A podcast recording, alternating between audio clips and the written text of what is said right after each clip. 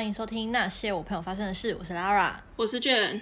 最近过得如何？很难得，我们今天将近快要有没有一个礼拜都没有讲电话？不错啊，我觉得这距离很美好。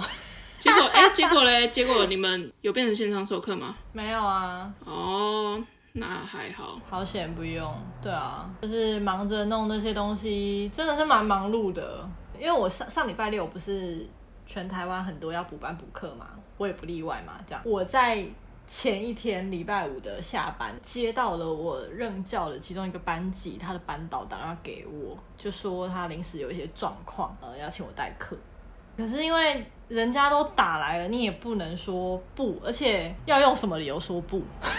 代导师的困扰是什么？代导师的困扰其实就只是你要比较早起去学校啊，因为你要看他们早自习。哦。但纯粹就是义务性就对了，主要就帮忙看一下早自习，然后改他们的联络簿。那那那个老师的理由是什么？他原本是跟我说他原就是临时有一些事情这样，然后、嗯、因为我们学校有安排那个带导师的顺位，我是他的第二顺位，所以我就想说，OK，那我可能就他也没有选择了，可能第一顺位那个老师不行，那就是找我。然后他要这么临时，我想说算了啦，就我就说好。对，因为我也只需要帮他们班改联络簿而已啊。但你要变成要几点到校？就是整整提早了半个小时，我就觉得还要待多久？就是补班那一天，待一整天啊。哦，一天而已啊、哦。就是那一天，你就是他们的班导师，班班导师平常做什么，你就是做什么。哦，那还好，我以为要叫你带带几个礼拜嘞。哦，我跟你说，接下来很有可能就会发生这样的事情，因为今天早上他就传赖给我，他就说，哎，很谢谢我礼拜六把他带，因为他自己知道很临时，然后就很不好意思啊，什么什么的，就官腔话就这样过去。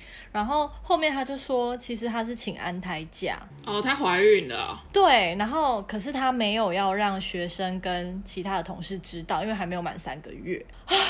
然后他礼拜五那一天就是突然有一点出血。哇，不妙！他就说他就是就是这阵子常常不舒服，然后礼拜五那天他是突然出血，所以他很紧张，他就去挂急诊。这样，因为我有一个好朋友，她也是怀孕，前面大概三四个月几乎就是吃什么吐什么，超可怕的。然后我就想说跟那个老师闲聊这件事情，我就说哦，那你要好好保重。就是她是个孕妇，我能说什么？那那那她的第一顺位呢？带导师的第一顺位的那个人呢？对，我不好意思问，我就想说第一顺位在干嘛？我更好奇是第一顺位有什么理由拒绝？人家是请安胎假，然后来找你的话，你只是个科任老师，你也没有带班导，基本上你没有什么理由好拒绝的耶。就说他不想吧，因为你就坐在那里，就是你也没事啊，所以基本上，除非你真的课超爆多，不然要怎么推掉这件事情？就是光是提早去这一点，可能就很多人不愿意了吧？嗯，也不一定啊，有些老师是很早到学校的，我不是，对，那个第一顺位可能也不是吧。他就讲说他就是安胎假这个理由嘛，然后学生也不知道，其他的同事也不知道，就是只有我们帮他代课的人才知道这件事。我就想说，就是你用这么完美的理由，你完蛋了。我说不，你完蛋了。我想说，希望他之后，因为快满三个月了，希望之后会好一点。我就想说，对，我也真的也希望你好一点。然后我我觉得不是希望他好一点，是希望他可以三个月的时候就可以告知天下了，要不然他随时找你代班到，你好像都得要接了。对，可是他有跟我说，他之后会先请，就是第一顺位那个老师先接，就闲聊一些她怀孕的。可能身体不舒服啊，什么什么的，然后我也是跟她说不会啦，就是帮她带班导，可以改联络簿，顺便可以记一下他们的名字，因为你知道现在戴口罩只有半张脸，真的很难记耶。一定要记吗？就是记起来会比较有威严呐，学生更会听你的话啦。你就会直接说吵的时候就说，哎、欸，某某别吵这样子。对啊，哦，是这样哦。如果如果你在吵的时候，老师说最后一排倒数第三个。不要再讲话了，你是不是还会愣一下，想说最后一排倒数第三个是谁？是没有错，就直接喊说某某某，你给我闭嘴！你是不是就是直接吓到？那个力度是不一样。老师会直接讲说某某某，你给我闭嘴哦。现在老师可能不会。然后我今天就去班上，就跟，因为他今天早上有传来跟我说，他今天一样会请假，他是下午请我带，然后他所有的事情都会做完，所以我就只是帮他点一下同意这个假，这样就好。就我基本上不用去看他们班干嘛。哦，只是名义上需要一个代理人，可是事情其实他都做完了。我想说，嗯、哦，OK 啊，这样我就去跟他们班讲说，你们老师就是下午请假，然后下午带导一样是我，然后有事情就来找我，希望你们没有什么事，这样，嗯、就是希望你们不要来找我。对，然后学生就说，哈，为什么我们老师要请假？然后我就说，你这个哈是舍不得扳倒，还是觉得为什么是我带？然后就说觉得为什么是你带？其实学生会讲一些很屁的干话。几年级啊？国几啊？国二啊。哦。好，中二，就是中二生啊，就是中二没错。然后呢，后来我下午去看他们打扫的时候，他们就直接跟我说：“老师，你之后都会代课吗？”我说：“什么意思？什么叫之后都会代课？”他是说，因为我们班导可能之后会常常要请假。他跟同学说了，他应该是没有跟学生说他怀孕。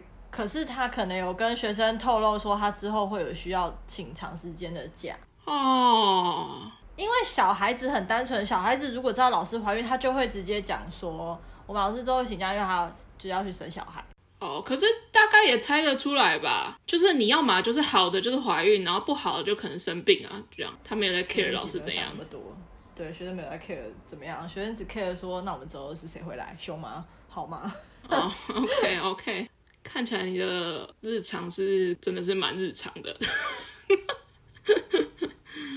我还没说完，我上礼拜处于什么水深火热的地狱当中啊？我上礼拜五不是发了那个回忆杀的上集吗？后来我就消失在 IG 上面，不是吗？你去打疫苗？我星期四的下午去打疫苗，人生大概损失至少大概两天，就是前面十二个小时真的都没事，我还可以跟我妈闲聊，就是她很担心我死掉之类的，然后。我想说，哎、欸，一切都没事，这样我还很好奇，就到底会不会有那个副作用上来？毕竟我的身体是第一个是对药物过敏，就是皮肤上面的红疹过敏。对于副作用会来这件事情，我当然是不是很意外。我只是在想那个时间点什么时候会来，跟来的严重程度是如何。结果一直等，一直等等等等，等到呃十几个小时，晚上我就去睡觉。但那个时候我已经开始觉得很冷的。我觉得很冷的程度，真的是蛮像疯子。就是平常我在客厅里面是，就是头顶上面有个吊扇，空间里面有其他有两个电风扇，然后窗户是打开的，差不多才要够凉。可是当天是什么电风扇都没有开，然后我当天睡觉的时候是盖棉被。我也是啊，晚上的时候我就开始发烧，然后一点我就开始觉得哎头有点晕，然后两点。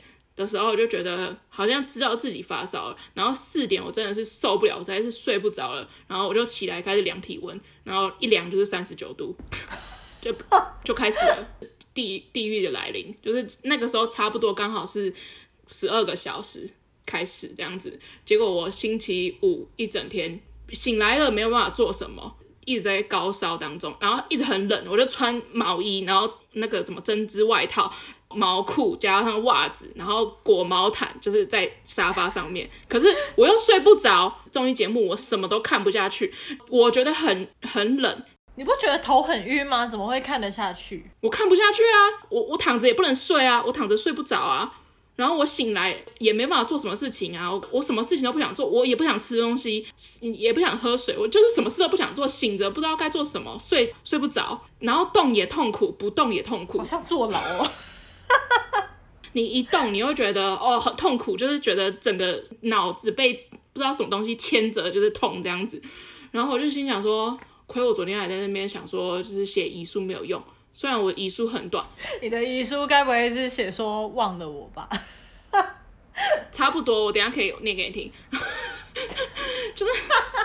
然后我就想说，哦天哪！我想说，到底我遗书可能真的要用上了。然后就是星期四晚上，我爸就回来，就他们就接连的想说，怕我会死掉这样子。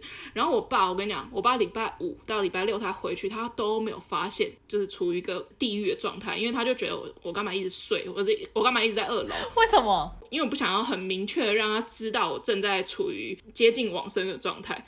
可是我头上一直贴着那个小林退热贴。他没有发现你穿着毛衣那些的吗？他没有发现，他走进我的客厅，因为我客厅就是窗户全部都关起来，然后就那个热气，我相信正常人都会发现那个空间就是除了散发电器的热气之外，还有那种环境营造的热气。可是我爸还走进来跟我说：“哎，那个他在楼上什么弄得有点热，借他一台电风扇这样，我就说你就随便拿一台走。当时的状况就是我穿的超厚，然后裹毛毯坐在沙发上，然后都没有发现。你爸怎么可能不知道？我觉得你爸是知道你在发烧，但就就发烧，也没有想要怎样吧。我以为他知道星期六要补班嘛，然后他星期六就就走了，就是几乎都没有在没有跟他讲话，我怕他觉得我就是很很冷漠，真的 没有想要跟任何人说话，我连我连看综艺节目都不行了，然后我就想说好吧，那我就跟他说个再见，然后我就站在门口这样跟他说拜拜，然后他就说呃你 OK 哈，然后他就说你身体有没有什么不舒服，然后我就说我还好，但可是当 可是当时就是我就是。穿的非常的厚，我的感受很冷，可是我的就是身体在流汗，就是一个很很恐怖的状态。然后我爸就说什什么什么意思是可以？是你有有发烧或者什么之类的吧？我说我没事，很好，再见这样子。你都穿成这样，他没有发现你在发烧，而且我头上贴着小林退热贴。笑死哎、欸！我觉得如果他知道我在发烧的话，他当天就不会回去了，他就是隔天会直接去上班。这种事你都已经打扮成这样，他没有发现你发烧，不觉得很离谱吗？你爸完全体验了什么叫直男哎、欸！真的真的，他真的是超级直男哎、欸，他真的是不知道哎、欸，笑死！他就是那种国外那种梗图上面写说不要让小孩跟爸爸。待在一起的那种爸爸，而且我就想说，他可能还会想说，为什么就是就是女儿很废，就是二楼都没有下来这样子，我就一直待在二楼，因为我真的是真的是无法下去，然后也没有吃什么东西，但是他可能完全不知道我为什么，而且就是他也也没有传讯息来问我，我觉得你爸可能连你身穿毛衣都不知道，对对，真的真的，我觉得他可能连你穿什么他都没有发现。而且我真的是真的超夸张，就是我是毛毯是你知道盖到脖子以上，就躺在沙发上的毛毯，我觉得到底谁不会发现？真的是直男才不会发现。然后，然后他还跟我借电风扇，然后还没有发现电风扇没有开。然后就就就就是这样，我只要想到我就量体温，想到就量体温，然后我就觉得，哎，好像感觉好像慢慢的下降，可是就一直处于在三十八度。哎，你可以事后就是遇到你爸的时候问他这件事吗？我下次剪短发的时候告诉你，因为我很长，就是头头发及腰，一下子瞬间剪成学生头，看他会不会发现。我觉得你爸好适合参加那种，就是你知道整人节目，就是可能我的头发每次见到他的时候都剪短一点点、一点点、一点点，看他什么时候会发现。一点点、一点点，他绝对不会发现呐、啊！一点点，他绝对不会发现。我之前有看过一个台湾的网红，他拍整朋友的影片，他就是隐形眼镜。我不知道你们看过那个影片，那影片超好笑，就是他每一次去上厕所的时候，他都会去。你说瞳孔越戴越小片。对，因为一般不是放大片嘛，它那个到最后就只会剩下你瞳孔那一个黑点。我爸绝对不会发现，我爸绝对不会发现。我跟你说，他那个影片到前面，就是我们都已经觉得很明显，然后他们都还是没有发现。他们就是到极致，就是真的只剩下瞳孔那一个黑点，其他都是白的时候，他们才吓爆。我如果就是粉底换比较古铜色的粉底，然后整个擦全身，我爸都不会发现。太白痴了，天啊！你不要太高估直男，就是 他们真的看不懂。反正我就是处于一个地狱，大概两天。现在比较好了，但是现在好了之后，变成我手臂还是很痛。那个打印注射的那个部位，就是一整个就是一个硬块。哦，我那时候也是，我那时候烧也是，而且我去打之前，我都没有做任何功课。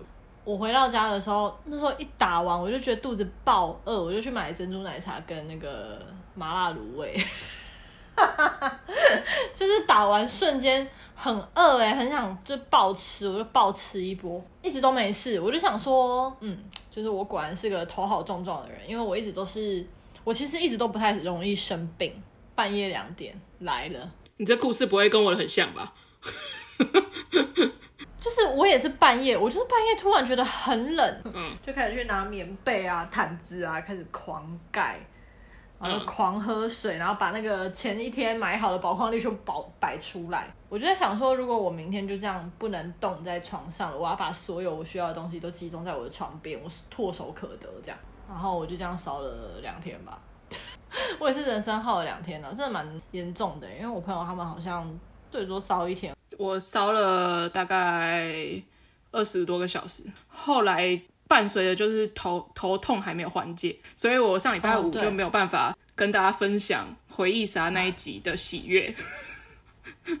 那时候真的还是会伴随头晕呢，我觉得最可怕的是头晕，头很晕啊，真的是什么事都不能做。我现在来看我的遗书哈，可是你竟然睡不着，我那时候睡饱，其实有点睡不着，但我就硬睡，因为我身体真的很不舒服，我是冷，可是我盖棉被之后，我整个全身在。流汗，到底是要盖还是不盖？一直都处于那个你动也痛苦，不动也痛苦的那种状态，我根本根本睡不着，头真的太晕，根本睡不着。你要跟大家分享一下你的遗书吗？细数一下，大概有三段，但很短，我很快就结束了。以后你真的离开人世的时候，我们如果找不到那封遗书，就可以来听 podcast 哎、欸。好啊，好啊，可以。你直接留声哎，哎。真的很不错哎，这是一个时空胶囊啊，就直接放在丧礼上面。这一段这一段吗？可是我我我放在丧，你说公祭之类的场合吗？可是太短了，可是没办法放啊。他没有办法做打成一张 A 四纸哦，就是直接在。你说一直重复播哦，不要啦，很尴尬哎。没有，就是在那个过程中就想说，接下来那个卷有一些话想要跟大家讲。哦，你说播一次就好了，播一次有，播一次就好了，是不是？播一次，然后让大家感受一下，就觉得哎哎、欸欸，是他的声音这样。我我我是觉得，我你等你听完好了。我跟你说，真的在真的在国外有人这样做，有人在国外真的是生前他就已经录好他的那个遗书，可是他是用讲话的方式。我是觉得不合适。好，好。二零二一零九零八九月八号那天写的。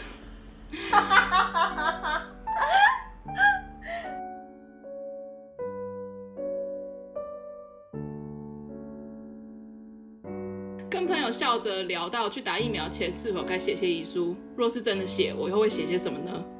我好像什么都不会写。就像是在 Podcast 里提到的。肉体死亡的那一瞬间，我最希望的是被全世界给遗忘，当然不是变成无名尸。尤其是我的父母，某一派人，又或者绝大多数是希望自己被怀念、被记得。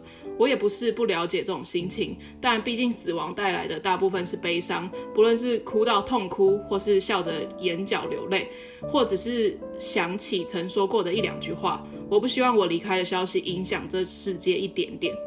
如果可以。请将我的器官全数捐赠，并将后事从简。请不要举行公祭或任何大张旗鼓的活动，尤其是又有法师又要跪的那一种。想念我就请你尽你所能捐助给需要帮助的人。如果能将我的骨灰未来跟我的狗一起撒向大海，我会非常感谢。若这样子做太无情，那就请找一个可以种下花的土地，将我们将我们安置在那里。不知道到时候谁会看到这一篇，但请把我的 Google 相簿的照片跟 IG 的照片弄成一个随身碟给我父母，一定要弄成随身碟，因为要不然他们可能会弄不见，并将我所有社交软体的账号通通删除。不管是对父母或朋友，虽然很难，但请尽可能忘记我，不用抱着应该要一辈子记得的决心，因为我不会回来了。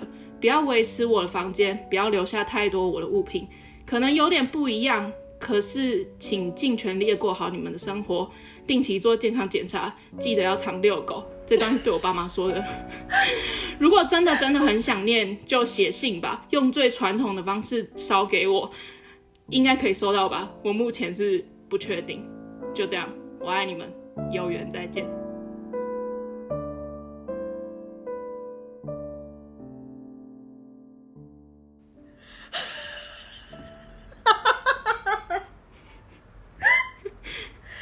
我觉得你讲到就是，就是把你跟那个妮妮，就是你的狗，就是一起撒向大海那边。要哭了是不是？就是有被触动到哎、欸，真的有被触动，就是好感人哦、喔，就是就是。我现在这样子讲着，也有点也有点想哭哎、欸，怎么会这样？就是人生最后你挂念的就就那一条狗而已。你这样讲，这也不也不是好不好？挂念的人也很多啊。可以感受到那只狗在你要先暂停，是不是？要不然先哭一场。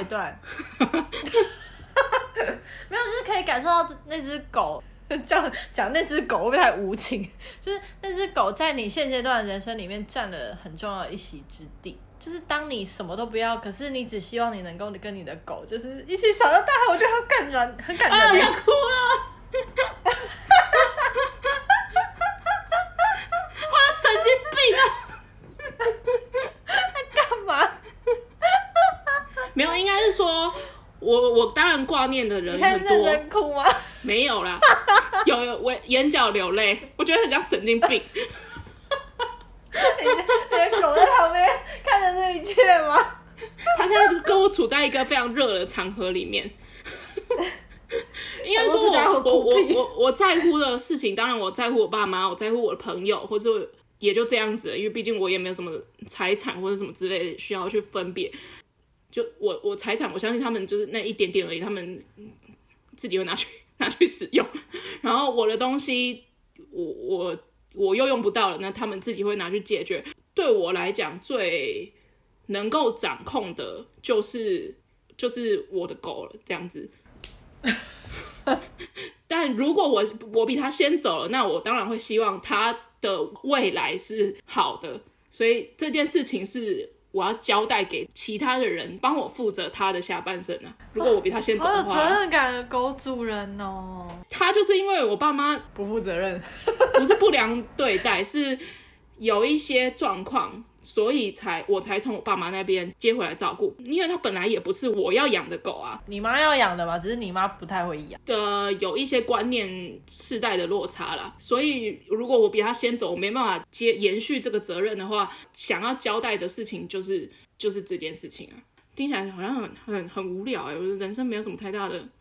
但你都到这一刻了，你你能你能讲什么？也没有啊，就是其他人可能是把狗换成还有小孩啊，你没有小孩，你就是狗啊。也也是，对啊。如果今天你有小孩的话，可能就是先小孩，然后才会是狗。哎、欸，这我遗书很短哎、欸，那可能有没有念出来？有没有三分钟？就还不错啊。不过我觉得大家可以试着写写看遗书，就是等到你真的要写遗书的时候，你才会发现你。真的不知道该怎么写，真的不知道该交代什么事情。我好像从十八岁就有写遗书，哎，只是当年那一封遗书也丢掉了，有点好奇以前到底写什么。我后来有跟自己说，就是每一年跨年的时候，我都要写一封遗书。结果嘞，就没有达成。每一年跨年都忘记这件事。这一这一封是我现在的那个现在的想法了，但我觉得应该可以用到蛮久的，就是对。我我其实觉得我写过的遗书好像也都蛮短的，就是你真的是认真写，我认真觉得你今天就是要死亡了，然后要写下什么。我发现我真的没有太多话，死亡面前的时候才会很真实，知道说到底什么是我在乎的。其实你就会突然觉得很多事情没有那么重要，钱财啊，跟那些什么物品啊，那一瞬间。那些都不重要了。可是那你会把那个你朋友的朋友是深柜这件事情下遗书里吗？哇，要讲这件事情是不是？你看，就是这是我们之后有一集会聊的嘛，对不对？可是你这不是你人生中一直很想要把它讲出来的一件事情嘛？可是你看，你来到死亡面前的时候，其实这件事情你根本一点都不 care，因为他关他是生会关我屁事啊。他他是身贵会比我家狗还要重要吗？关我什么事啊？他 没有，就是希望听众朋友听到这里的时候，可以去想一下，说你人生中有没有什么怨恨无法饶恕的人，去写遗书吧。其实你就会原谅他。我觉得不是原谅，就是你遗书那是你自己，就是你你想要交代什么事情，你你这一辈子没办法继续完成的事情，你到那个时间点了，你不会想要再。赚多更多钱，带更多钱走，或者是你想要带什么物品走，你只会在乎的是你身边亲友的感受。对我来讲啦，你要怎么样处理他们对你要离开这件事情的想法？可是你能做的只是用你的遗书里面的内容去告诉他们，其实这件事情很重要，或者是不重要，或者是你希望他们带抱着什么样的心情去看待你走了的这件事情而已。你能够交代的只有这个，除非你有小孩啦，或者是你有狗。或是你有一些宠物，有其他生命需要你去负责任的时候，这些务实的交代是确实的。然后还有跟我一样提到的，可能一些器官捐赠，或者是这个是你自己可以就已经在生前就可以决定的话，这些你就可以先决定好。会不会太认真？我们别讲，就是今天讲一讲有点讲太严肃。倒也不会啦，我觉得这就是一个蛮成熟的话题的。嗯。我觉得我虽然虽然我会觉得，如果看如果他们真的会看到这封遗书的话，我觉得他们是会蛮难过的。可是我觉得你妈应该会疯掉，我妈疯掉，我妈给我弄一个土葬，我跟你讲，完全没有在 care 我的遗书里面的内容是什么。对，对，你妈才会鸟你呢。我妈可，我妈可能就不会鸟我。我妈就说什么你，你就是你，我怎么可能会？怎么可以洒向大海？怎么可以忘？怎么会忘？怎么可能会忘记你？就是我养了那么久，怎么可能会忘记这样子？我怎么要忘记？怎么可以让我忘记你？哦天哪！我想想，怎么可以要洒向大海？什么什么？怎么会想要跟妮妮一起一起葬在那个花下面？哦，拜托。好啦，如果他真的想要这样做的话，那我也。我也不能怎么办呢？随便啊，反正我肉身死掉了又没差。我你可能就是要 PS 一段，就是给你妈，就说拜托，请你到上面做，不要搞什么土葬，也不要搞攻击，拜托。有啊，我写了啊，就这是我的内内容啊。你说要写的再认真一点，是不是？就要找律师来实行我的遗书内容啊？不重要，他们想怎么样做怎么就做。我觉得你可能就是要 PS 给你妈，就是讲说，这是我人生难得一次不是先斩后奏的请求你。这是先斩后奏啊！我先斩了，只是他们会不会做而已啊。可是因为你从小到大几乎都是你做了，然后去讲，你也没有要经过他们。他们啊，他们想怎样就怎样啊。如果他们没有要按照我的遗书内容，那我也怎么样？我我我又不会活过来。如果真的死了的话，就算了。他没有把我跟狗葬在一起，就算了。可是我觉得我妈会照做，因为如果他们不照做，他们永远都会记得这个内容。他们永远都会记得说，其实我是想要跟狗的骨灰撒向大海，可是却把我就是葬在土里这样。所以我觉得他会照做。哎、死人为大吧？死你还死了还要看别人脸色？我有我有给一个前提啊，我就说如果觉得撒向大海，他们没有东西可以怀念，太无情的话，就把我骨灰就是撒在一个可以种出花的一个地上。欸、可是《熟女养成记》里面就是有一集就在讲到这件事情啊，死者为大，但是通常活着的人没有在 care 死者的意见，他只有只有口头跟他的孙女讲这件事情啊。不过我以前大学读那个《父后七日》的小说的时候。啊，uh, 我有看体悟，我就觉得啊，那篇小说真的写太好。不过电影我没有看，电影我看，就是我那时候最大的体悟就是，我觉得丧礼就是安慰活着的人。特别是我那时候看完之后，我刚好有亲戚过世，所以我就是有参与在那个那个仪式里。然后我当时就是有想起《父后七日》这篇这部小说，我就想到，觉得那作者写的真是好。他那一部就是有点黑色幽默，然后很短篇，可是你看到最后一段的时候，就觉得哦，这被打了一枪的那种，觉得他能够拿到散文奖的首奖，真的是太厉害了。因为我是觉得很多人对于死亡是一件很悲伤的事情，我觉得大家努力的想要让他不那么悲伤，啊、可是就就就还是悲伤，就是你。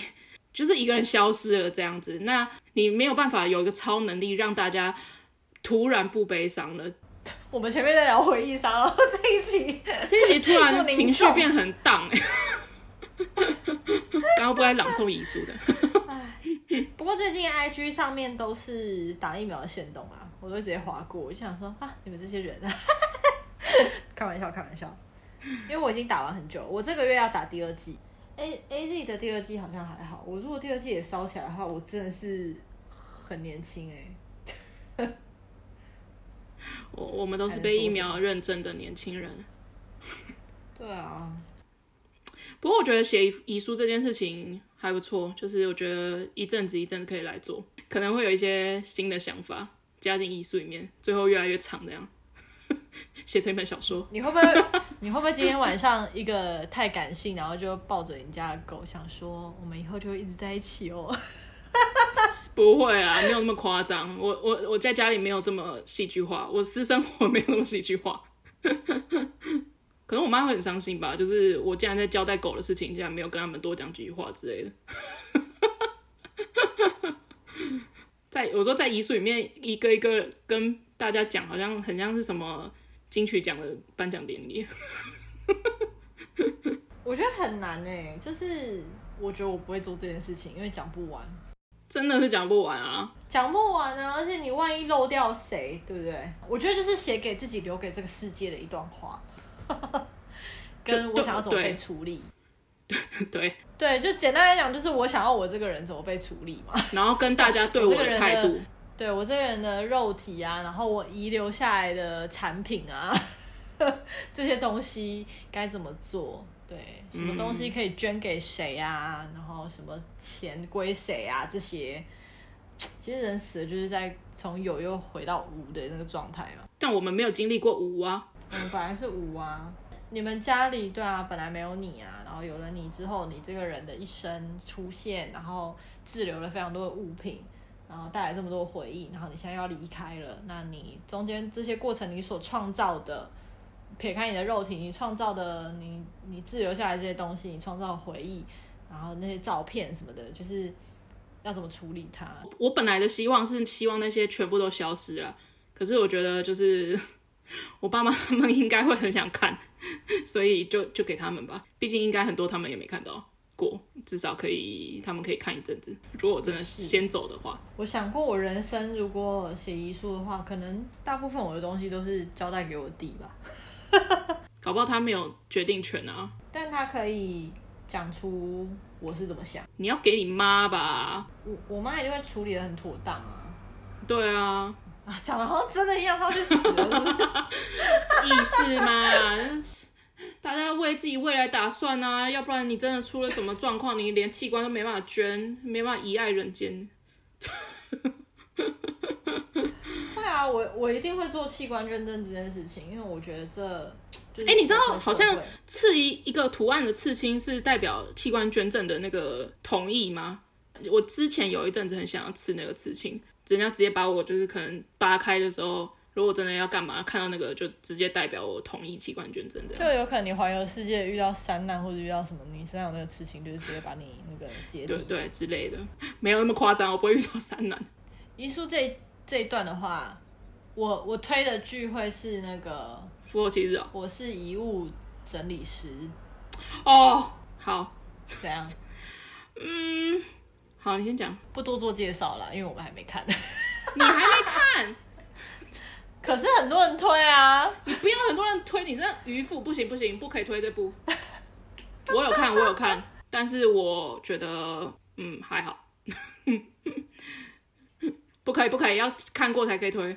好，那我推那个七号房的礼物。哦，好，可以，蛮直觉的，因为我觉得他是我真的。人生第一次看一部电影是看到按下暂停键哭的，oh. 真的哭到没有办法再看下去，就是按住暂停，然后就狂哭，是哭到啜泣的那种，就太可怜了，怎么会这么可怜？就是一个爸爸被冤枉，但我不能爆雷，他女儿就是偷渡进监狱，然后爸爸是那个身心障碍的人。我看完一，我看过遗物整理师，我觉得很多人都在推没有错，但是。我觉得他有点太，我我比你们可能都还要早看，他上的好像隔天我就看了。我觉得他有点太滥情了，你这是在赞人啊！太滥情，我还没看，我没有办法给予你回回应。就是他，我觉得这个题材很新，就是遗物整理师这件事情，因为我觉得以前我们看的可能都是奉行者啊那一种，没有真的有这一个职业出现，就是。帮人家整理遗物这件事情。但我的如果他值得推荐的点的话，我觉得就是其中它是剧嘛，那不乏会有一些搞笑的成分，或者一些比较独特的人去世的一些世界上的现状。但我我觉得对我来讲太烂钱的点就是。你大概脑子里面想到的死亡的片段，什么喜怒哀乐，大概都会都猜得出来，这样子，所以我觉得没有那么新，但很多人推了，我知道，嗯，希望大家听完之后就去写一封遗书吧。你很难预料你人生会发生什么事情啊，有可能打了一一针疫苗就倒下了。那你的遗书放在哪里？我的遗书放在我手机的备忘录，丁选。我手机的密码是零零零零，连这个都讲。你连遗书都这么电子化吗？啊，不然嘞，要干嘛？要印出来放在纸？哎、欸，你印出来那张纸，你要是放在家里的一个角落，我妈拿起来看怎么办？我还没有要死，她拿出来看我遗书怎么办？很危险，她就以为我我真的要离世嘞。没有，我要跟听众朋友讲一下，就是我我觉得就是 Jen 是一个非常异化的人，就是很多东西他都除了写手账这件事情之外，除了写手账这件事情之外，跟爱做一些手工活之外，大部分的东西能够依靠三 C 产品完成，基本上他都会全部异化。我觉得你算是蛮一化的，蛮重的人啊。我身边的朋友的话，我觉得你算是你的分数应该有八十五分以上。哎、欸，不是，你要想想看，我先单就遗书这件事情好了。你想想看，你如果真的是手写遗书，存了一个纸纸本的版本，请问你纸本版版本要放在哪里？你要你要放在一个你死后人家找得到的地方，可是你平常不可以被人家找到的地方，请问是哪里？墙壁的洞里面吗？没有没有，我就是床垫底下。我觉得这个东西就是有点像是可能情趣用品之类的，就是你平常不可以被发现，但紧急时刻的时候一定要把它。其实情趣用品紧急时刻的时候是要藏起来，但是那个遗书紧急时刻的时候是要被人家找到。就是你要想想看，如果如果他不是在他真正需要的时间被找到的话，那个状态很麻烦哎、哪一天我妈帮我整理房间，或者是我爸进进来我房间，刚好有一张一张纸飘出来，然后他看了一眼，然后就发现我是我的遗书。哦，可是那是因为我们家不一样，就是我家里不会有人来整理我的房间，不会有人进来帮我打扫什么的。我们家就是我跟你讲，好各自的。我跟你讲这件事情一样一样，跟情趣用品是同一个道理。就是你很难防哪一天在你不在的时候，你会需要你妈去你房间找东西，或者是去你房间拿东西。我跟你讲这件事情很难防，oh. 所以干脆就是我我现在在这边说的意思就是说，如果当到时候我妈是不可能打开我的手机的，那至少她可以问我朋友我的手机的密码是多少，或者是就是转借从朋友那一块来帮助我妈来找到这个遗书。但是如果你弄弄了一个纸本，他们看到想说，我女儿怎么了？怎么了？她是不是身体出了什么状况？是不是得癌症马上就要死？或者她，或者她可能就是你知道，想要想要轻生，那很危险。我觉得是你妈才会那么抓嘛，就是 我跟你讲，不会全。你说你妈看到你，可能你是一个很文思泉涌的女孩，可是 普通人。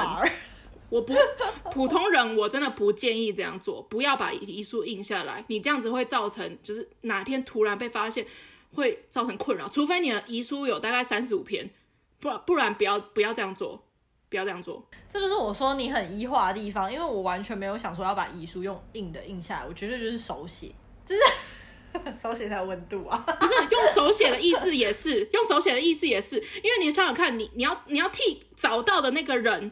如果他找到的时间点是你死后，我觉得非常正确，就是 good good time 这样子。